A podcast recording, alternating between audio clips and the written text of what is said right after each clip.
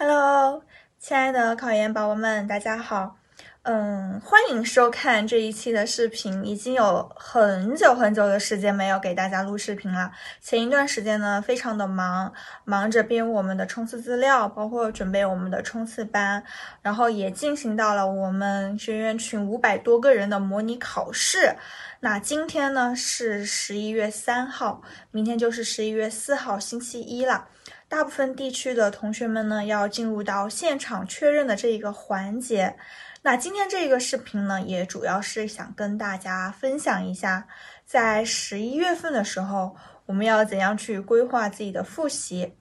其实，我觉得最近大家问我最多的一个问题，反倒不是说怎样去复习了，而是更多的会跟我讲到一些心理方面的一些问题，比如说，呃，离考试越来越近。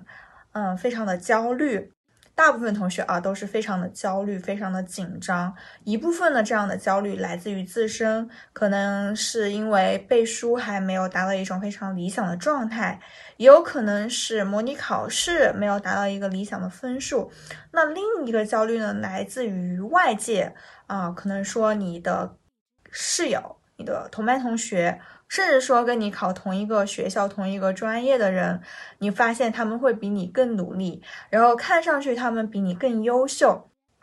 总之呢，在我们离考试越来越近的这个阶段，可能打败大家的更多的不是知识上的难度，而是对于自己心理上的一个挑战。所以说这一期视频呢，要主要就是给大家讲到两个点啊。第一个点还是跟以往一样，还是先说一说我们考研的这一些课程，比如说专业课呀，甚至英语呀，要怎样去复习，安排复习。那第二个呢，也算是我觉得今天最应该要着重去强调的一个心理上的调整，怎样去调调节自己的情绪。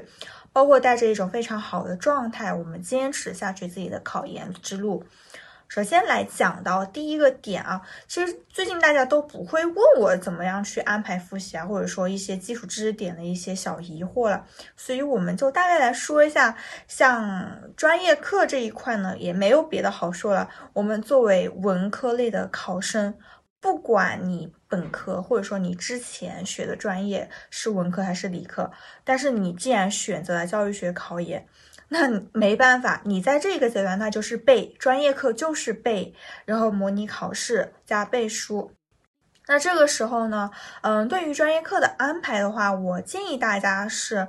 嗯，大家可能最多的一个问题是问到，因为我们的专业课的课本啊不止一。一本书，那大家问的最多的就是我在背书的时候，这个顺序是在同一天之内交叉去背所有的科目，还是我先一本书一本书一本书这样的顺序来背？那学姐呢建议大家就是先一本书一本书来背，就比如说我们今天。明天开始星期一，然后到下一周这一整个一周，我们都拿来背，比如说中教史呀、外交史呀、教育心理学呀、教育原理呀，都可以用一一周的时间来专门去攻破一本书。那我们其他的三本书不是说完全放下来，只是每天你可以专门用半个小时的时间去稍微的粗略的翻看一下另外几本书的一些笔记呀、资料呀，或者是书本上的一些重点内容。那第二个呢，讲到我们的专业课非常重要的一个点，就是你必须要进行一次全真的模拟考试了。不管你是考学硕还是考专硕，都需要进行一次三个小时的全真的模拟考试。不看书，不玩手机，不上厕所，不吃零食，就当做你是在真正的在考场上参加考试一样。然后呢，也是拿着我们考试所规定的笔、文具，包括你的答卷。然后在三个小时之后，你可以联系你的学长学姐，联系你的主管老师，或者联系你的研友，让他帮忙去改一下你的这一份模拟考卷。通过这一次模拟考试呢，去找到自己的一个不足。像专业课的话，后期非常重要的一个点就是，可能有大部分同学他背书，你们背书背的比较早，从九月份、十月份就开始去背书了。而且学姐跟大家一直强调的就是，在我们刚开始背书的时候，我们一定还是要以书本为主，因为书上的内容是最全面的。可能有一些资料上的内容，虽然说你看上去它整理的非常的细致，非常的到位。包括它直接用来答题也是非常合适的，可是呢，它毕竟不是来源于书本，我们老师出卷子呢，也不是直接从资料上去出，所以我们最开始背书的时候，还是强调要以书本为主，以最全面的知识点为主。但是现在呢，我们到了十一月份的时候，大家就不要再傻傻拿着书本一个字一个字的去背了。这个时候，我们更多的应该去讲究你的效率和速度。你这个时候啊，在十月份的时候，你背书的次数越多，那就证明你这个知识点你能够掌握的越牢固。那像我们星火呢，也是针对最后的这一个冲刺阶段，我们推出了冲刺班，然后直接是以。考点每一个考点作为一个资料的整理，给大家列出了所有我们三三呀，像专业二的每一个可能会作为题目来考到的考点。比如说在中教史来看，因为嗯。中要是考的最多，就是像一些改革、教育改革，然后教育家的思想，包括一些教育著作。那不管他是考名词解释，还是考简答题，或者是说有些学校会考到论述题，我们都会把每一本书上它的。我们在看书的时候所看到那些内容，直接把它作为题型，作为一个考点来整理到我们的冲刺资料上。那对于在最后的四十多天呢，那我们就可以更好的利用这样的冲刺资料，去提高我们复习专业课的一个效率。好，那专业课讲完了之后，我们来看一看，在最后十一月份的时候，公共课应该怎样去做？这个阶段公共课有一个原则就是。这个原则，学姐在六月份的时候给大家强调过，就是我们只跟一个老师，但可能前期大家还没有把这一个原则真的真正的贯彻到底。可是现在是十一月份了，学姐再把这一个事情再强调一次，就是我们只要跟一个老师，跟紧这个老师的步伐就可以了。意思就是说，不要去。贪多，不要吃着锅里的，不要吃着碗里的，望着锅里的。那这样对于我们来说呢，只能说，可能所有老师你都有涉及，但是你没办法把这一个老师他的全部的整个的一个绝学都学到精透，所以我们就只要跟上一个老师。就完全 OK 了，因为每一个老师在考研、政治呀或者英语这一块都是非常权威的。那我们把它吃精了之后呢，肯定拿个六七十分，甚至说往八十分的高分去冲，都是完全没问题的。像政治的话呢。大家应该还是比较喜欢我们的涛哥吧，像政治课呀，还是以涛哥讲的非常的幽默。但现在呢，我们十一月份也不要花太多的时间去听课了哈。现在我们还是多多去练题，不管是选择题还是我们的大题，千万不要把，比如说你一天安排了三个小时来复习。政治，但是千万不要说，我有两个半小时都是在听课，剩下半个小时在刷题。那这样的话，就是非常的一个本末倒置的一种行为。在最后，我们应该把更多的时间花在自己动手去做，或者说自己开口去背的这个环节。那像英语的话呢，这个时候我们。大多数同学应该在前期，如果基础打得比较好的话，现在英语已经开始做完了一第一遍真题了，可以开始二刷了。包括我们的英语作文也有在背了。那这个阶段，学姐给大家强调就是，我们一定要去背作文，不管是基础好的还是基础不好的。基础好的，你把作文背好了，那肯定是锦上添花的一件事情。基础不好的同学。背作文也是你学习考研英语的一个捷径。为什么说是捷径呢？因为学姐在大学的时候。嗯，英语大学英语学的不是特别好，所以说在刚开始复习考研英语，甚至是嗯，一直到十月份这一个阶段，都是拿着考研的英语真题在做，可是很难以去进行一样一种突破。可是当我真正的开始背作文的时候，我好像打开了新世界的大门，因为在作文当中，它包括了所有我们考研英语要涉及到的基础知识点，比如说英语单词、长难句，包括一些语感，还有整体的一个翻译。那你在背作文的这个过程当中，其实它是可以锻炼到你考研英语的多方面的一个复习的。那在当时学姐准备冲刺阶段的考研的时候，每天早上在正式开始开始复习之前，肯定是有一个小时是在背作文的。那我背作文对我来说啊，不仅仅是单单单的对于作文这一个考题是有所帮助的，而且我觉得在背了作文之后，我对于大部分的英语单词呀，包括长难句的一个掌握会更加的透彻。那在当我去做到英语真题，再回过头来去二刷英语真题的时候，我会发现曾经这些英语单词，我通过背作文更加的熟悉，以及我在去翻译长难句，在做阅读的时候，去拆分长难句的时候，都会觉得更加的熟悉，更加得心应手。那这个呢，其实也是作文对于英语基础不好同学的一种帮助。那公共课呢？学姐来总结一下，就是第一个，从老师来看，我们就跟紧一个老师，把他的所有内容都学精就 OK 了。那第二个呢，就是政治。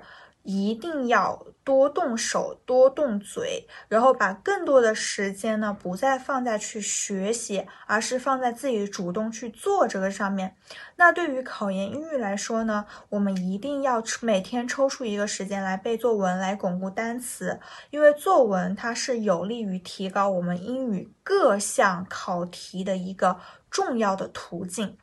嗯，关于作文，嗯，关于政治英语的话呢，学姐跟大家推荐就是像我们之前说到的徐涛老师，他的课程是非常好的。那在后期十一月份的时候，我们徐涛老师他也会有关于考研政治的一个。冲刺班，像刷题班呀和押题班，特别是押题班，徐涛老师去年的那个押题班的直播是押中了非常多的政治的大题的，这个是非常推荐大家去观看的一个课程。然后像英语，英语的话也有我们图图老师的一个押题班，这个也是非常非常厉害，真的很绝。他去年就是押中了百分百命中命中英语作文。所以在这里给大家强烈的推荐啊，大家一定要去看，我这个是亲身亲亲眼体验到的，真的是在押题班这场直播当中，真的是百分百命中。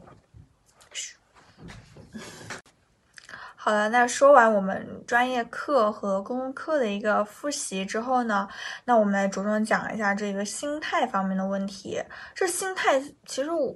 我觉得。嗯，我给大家说，你要把心态放好，或者说你要别让自己这么焦虑，要放轻松。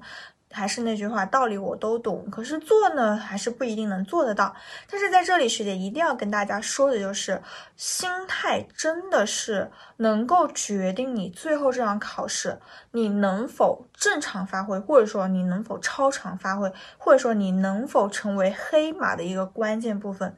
因为学姐啊，大家可以看到，学姐就是非常呃柔柔弱弱的一个人，嗯，平时呢讲话也讲不出什么高水准，就是只能平心气和的给大家分享一些比较实在的东西。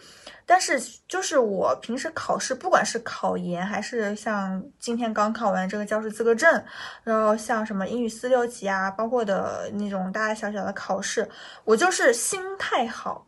如果你复习的好的话，你心态好，那肯定是锦上添花的事情。如果你复习不好的话，但是你心态又好，那很有可能会变成你逆袭的一个事情。那如果说大家都能够保持这样的一个好的心态，那肯定是有功无过的。我先不说他有多大的功，但肯定是没有过的。所以大家一定先要去。保证好啊！现在明确这个心态的重要性，然后呢，再给大家介绍几个嗯可以舒缓我们心态的一些小方法。比如说，嗯，在我们现在冲刺阶段非常紧张的这个复习时间当中，我建议大家就是每一个星期可以专门抽出半天，或者说你复习也比较好，你可以每个星期抽一天的时间，专门用来放松。比如说，跟关系好的朋友出去逛逛街，像女孩子出去逛逛街，吃一点好吃的，然后把自己打扮的漂漂亮亮的出去走一走，这个时候都是有利于我们去开阔自己的心境的。这是第一个方法，出去走一走，给自己一个放松的机会。第二个办法呢，就是。你一定要给自己制定计划，然后一定在你该做这件事情的时候，就逼自己把这件计划做完。那当你做完之后，你绝对会产生非常大的一种满足感。那这样的满足感呢，它也会变成你学习的一种动力，从而去让你形成一种非常好的心态。那你在考试的时候，你也非常的有底气。我该做的努力已经做完了，我不会心虚，那我心态肯定也不会差到哪里去。这是第二个方法，把你该做的事情做好。那第三个方法呢，就是要早睡早起，一定要保证自己良好的睡眠，要多吃。嗯，就是普遍，我感觉我身边大多数考研的同学，在考研考研的女孩子，在这一段时间。基本上都是长胖了的，就是因为要多吃，要吃好。包括我们学长瑶瑶学长这样说的，好记性是吃出来的，这个真没错。你的营养跟上了，你的身体各个方面的机能，包括你的心理状态才能跟得上。那这个呢，就是关于我们提高心态的三个方法啊。一个是要给自己休息的时间，第二个呢，就是要该做的事情做好，给自己足够的底气。第三个呢，就是要吃好、休息好。那今天呢，我们这个十一月份的一个如何去调整自己的心态呀，包括如何去调整自己复习的一个小视频就到这里了。嗯，也说不出。特别大的大道理，然后也没有什么可以给大家在短时间之内啊尽快提提分的一个顶级秘诀。但是我相信，就是大家如果能在最后一个阶段继续继续稳住自己的一个复习的进度，包括稳住自己的心态，坚持到底，坚持那肯定就是你进步的最关键的那一步。所以大家加油吧！